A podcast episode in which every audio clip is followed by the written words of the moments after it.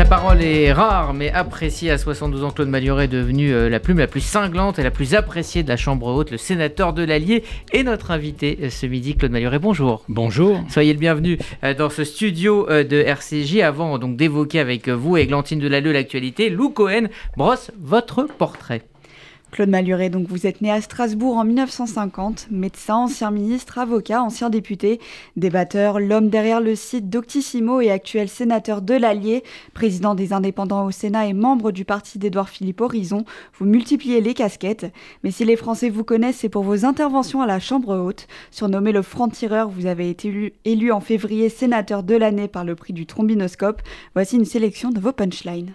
L'expert en igologie, depuis le trotskisme de sa jeunesse jusqu'au soutien inconditionnel à Poutine, a ressorti le programme commun du frigo et l'a imposé au reste de la gauche, avec en prime l'entrée de la France dans l'alliance bolivarienne. C'est un peu, c'est un peu la, c'est un peu la Yvette Horner de la politique. Madame la Première ministre, les idées des cégétistes, si j'ose accoler ces deux mots, sont simples. Total ne nous accorde que 8%, vengeons-nous sur les Français. Ouvriers bloqués dans les queues des stations-service, infirmières en panne et leurs patients qui attendront, artisans au chantier suspendus. Le syndicalisme trash, c'est ça. Des salariés payés le double de la moyenne qui empêchent les autres de travailler et qui en plus prétendent les défendre. Jean-Luc Mélenchon, extrême gauche, extrême droite, grève syndicaliste, tout y passe. Vous n'hésitiez pas non plus à railler les antivax.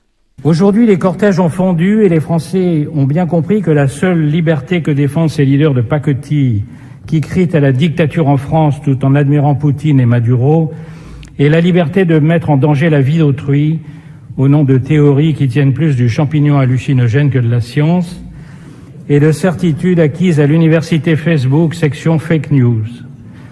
Ils ne savent même pas localiser leur vésicule biliaire, mais ils ont un avis tranché sur l'ARN messager et l'hydroxychloroquine. Mais vous ne recherchez pas ce succès, près de 30 000 abonnés mais sans jamais avoir tweeté.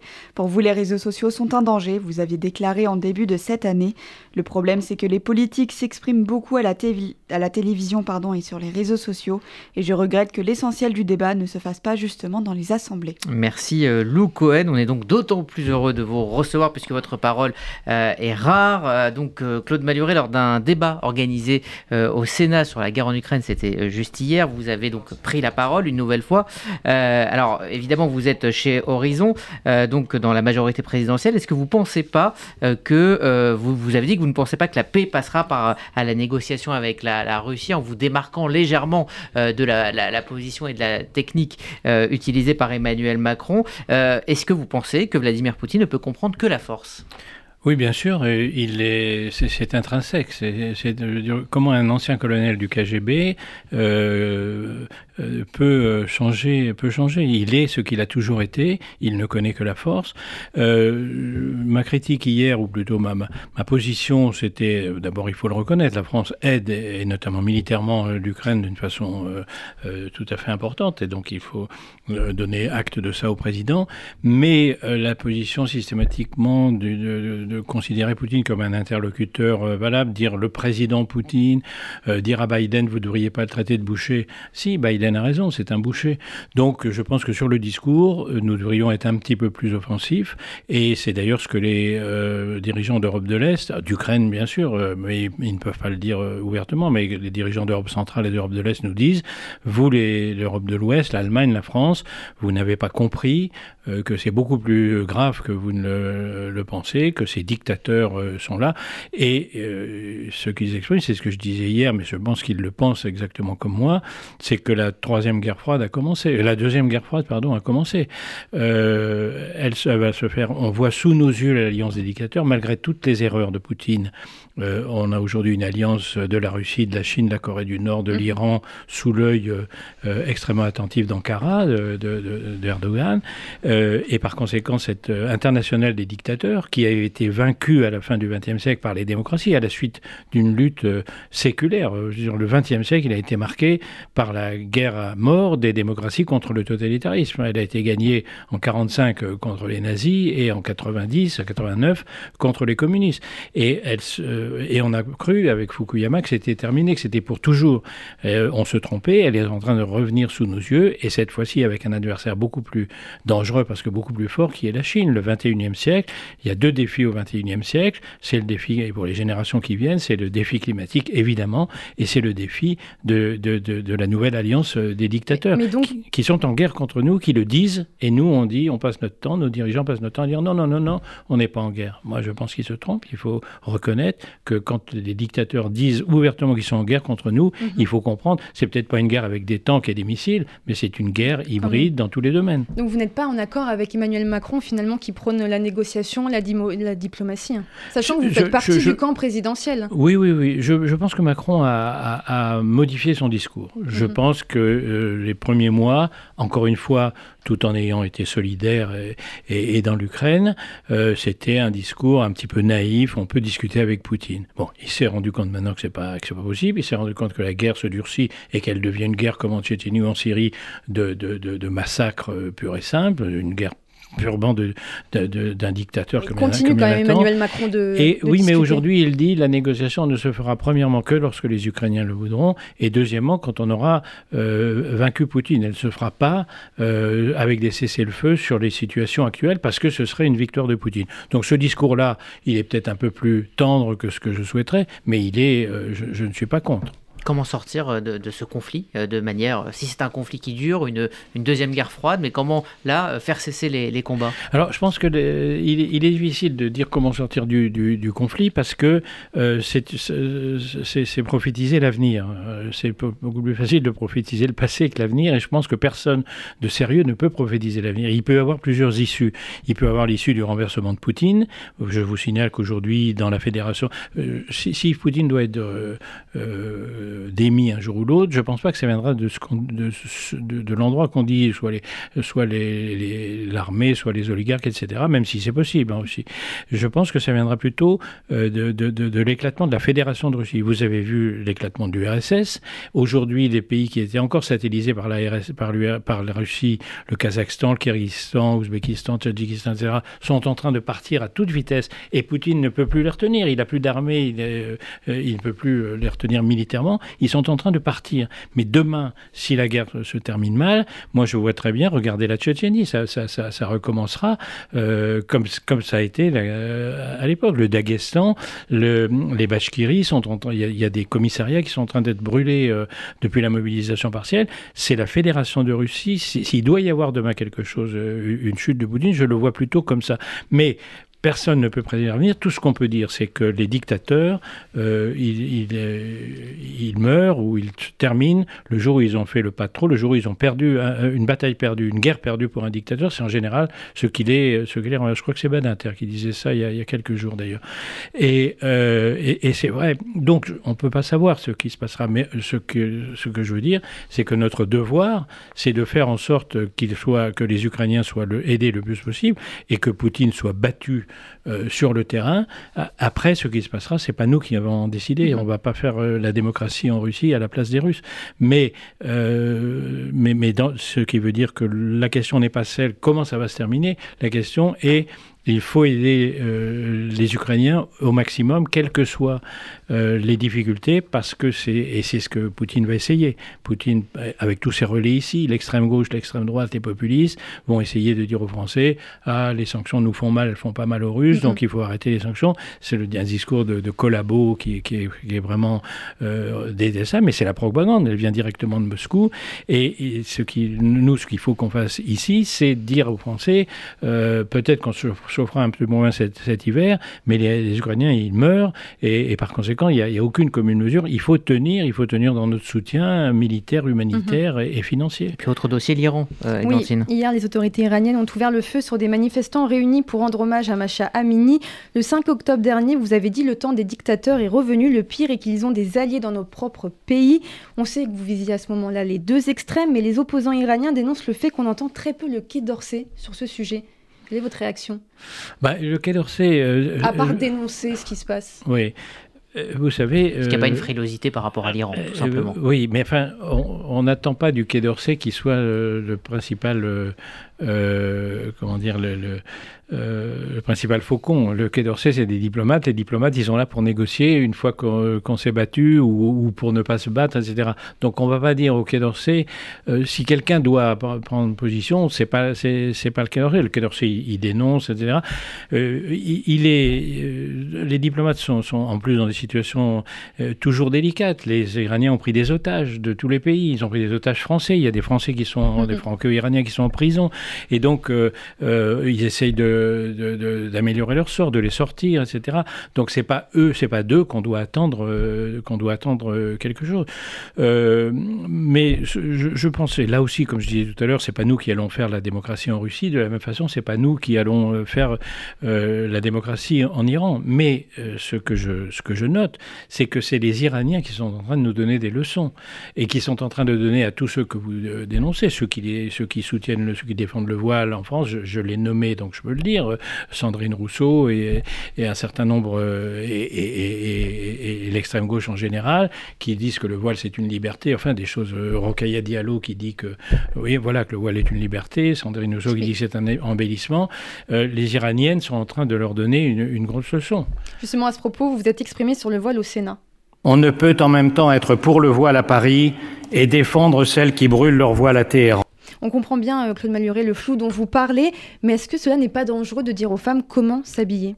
De, dire aux femmes comment s'habiller? comment s'habiller? Ah, le fait de dire vous, vous portez le voile, mais bon. Euh, euh, il est hors de question euh, de dire aux femmes comment s'habiller. dans une démocratie, les gens s'habillent comme ils veulent, sauf évidemment dans un certain nombre de situations précises, fonction publique, école, etc. pour des raisons. Et de la même façon, par exemple, pour les militaires, vous leur dites que s'habille pas comme on veut. Donc il est hors de question de dire aux femmes comment s'habiller. en revanche, ce qui se passe, c'est que les femmes elles-mêmes en Iran nous disent que c'est elles qui veulent pas s'habiller comme on leur. C'est en Iran qu'on force les femmes à, s'habiller, c'est en Iran qu'on les force à, porter le voile. En France, je, pense qu'il faut combattre le voile, euh, qu'il faut expliquer notre désapprobation de, ce, de cette propagande islamiste qui petit à petit fait porter le voile, mais on ne va pas interdire euh, aux gens de porter le voile. Non, bien sûr, mais pourtant, il y a certaines femmes euh, musulmanes qui portent le voile par choix. Oui, et euh, euh, oui, et, mais c'est la liberté de chacune. Non, mais de dire. Oui, bien, bien, sûr que c'est la liberté de chacune. Euh, je, pense que les Iraniennes nous montrent que le nombre de femmes qui portent le voile par choix est beaucoup plus restreint que ne le disent un certain nombre de propagandistes. Et que très, très, très probablement, je veux dire, il y a quelques années, moi, il me quand j'étais, pas quelques années, ça fait malheureusement longtemps, quand j'étais jeune, les, les, femmes. comment dire le, voile, euh, il faut quand même se rappeler, le voile a été interdit pour la première fois par Atatürk en Turquie dans les années 20, interdit. dans les années 30 en Iran par Reza Shah, interdit. En Tunisie, dans les années 50, par Bourguiba, interdit. Et Nasser se moquait du voile devant le grand mufti d'Al-Azhar. Et par conséquent, quand j'étais, j'ai fait mon service militaire au Maroc comme coopérant, et les femmes étaient en train de se... Je me disais, dans dix ans, il y aura plus... J'étais dans les campagnes, elles portaient toujours le haïk, euh, mais dans les villes, c'était terminé. Pour moi, dans dix ans, euh, les femmes ne porteraient plus le voile euh, au Maroc. ce qui veut dire que, c'était que, que c'est bien la preuve que c'est une, une, une avancée politique de la part des islamistes, des frères musulmans, parce que c'était en train de disparaître dans l'ensemble du monde musulman, et encore plus en Asie d'ailleurs euh, qu'en Afrique. Par conséquent, euh, bien entendu que les femmes sont, euh, sont libres et qu'il y en a quelques-unes qui le font par choix, mais c'est par soumission que la... Et d'ailleurs, si ces grands leaders musulmans, pas seulement arabes, turcs, arabes, avaient décidé d'arrêter le voile, d'interdire le voile même, c'est parce qu'ils savaient, ils avaient bien compris que le mm-hmm. déclin de leur pays était dû à différentes euh, choses, mais notamment à la soumission de la femme.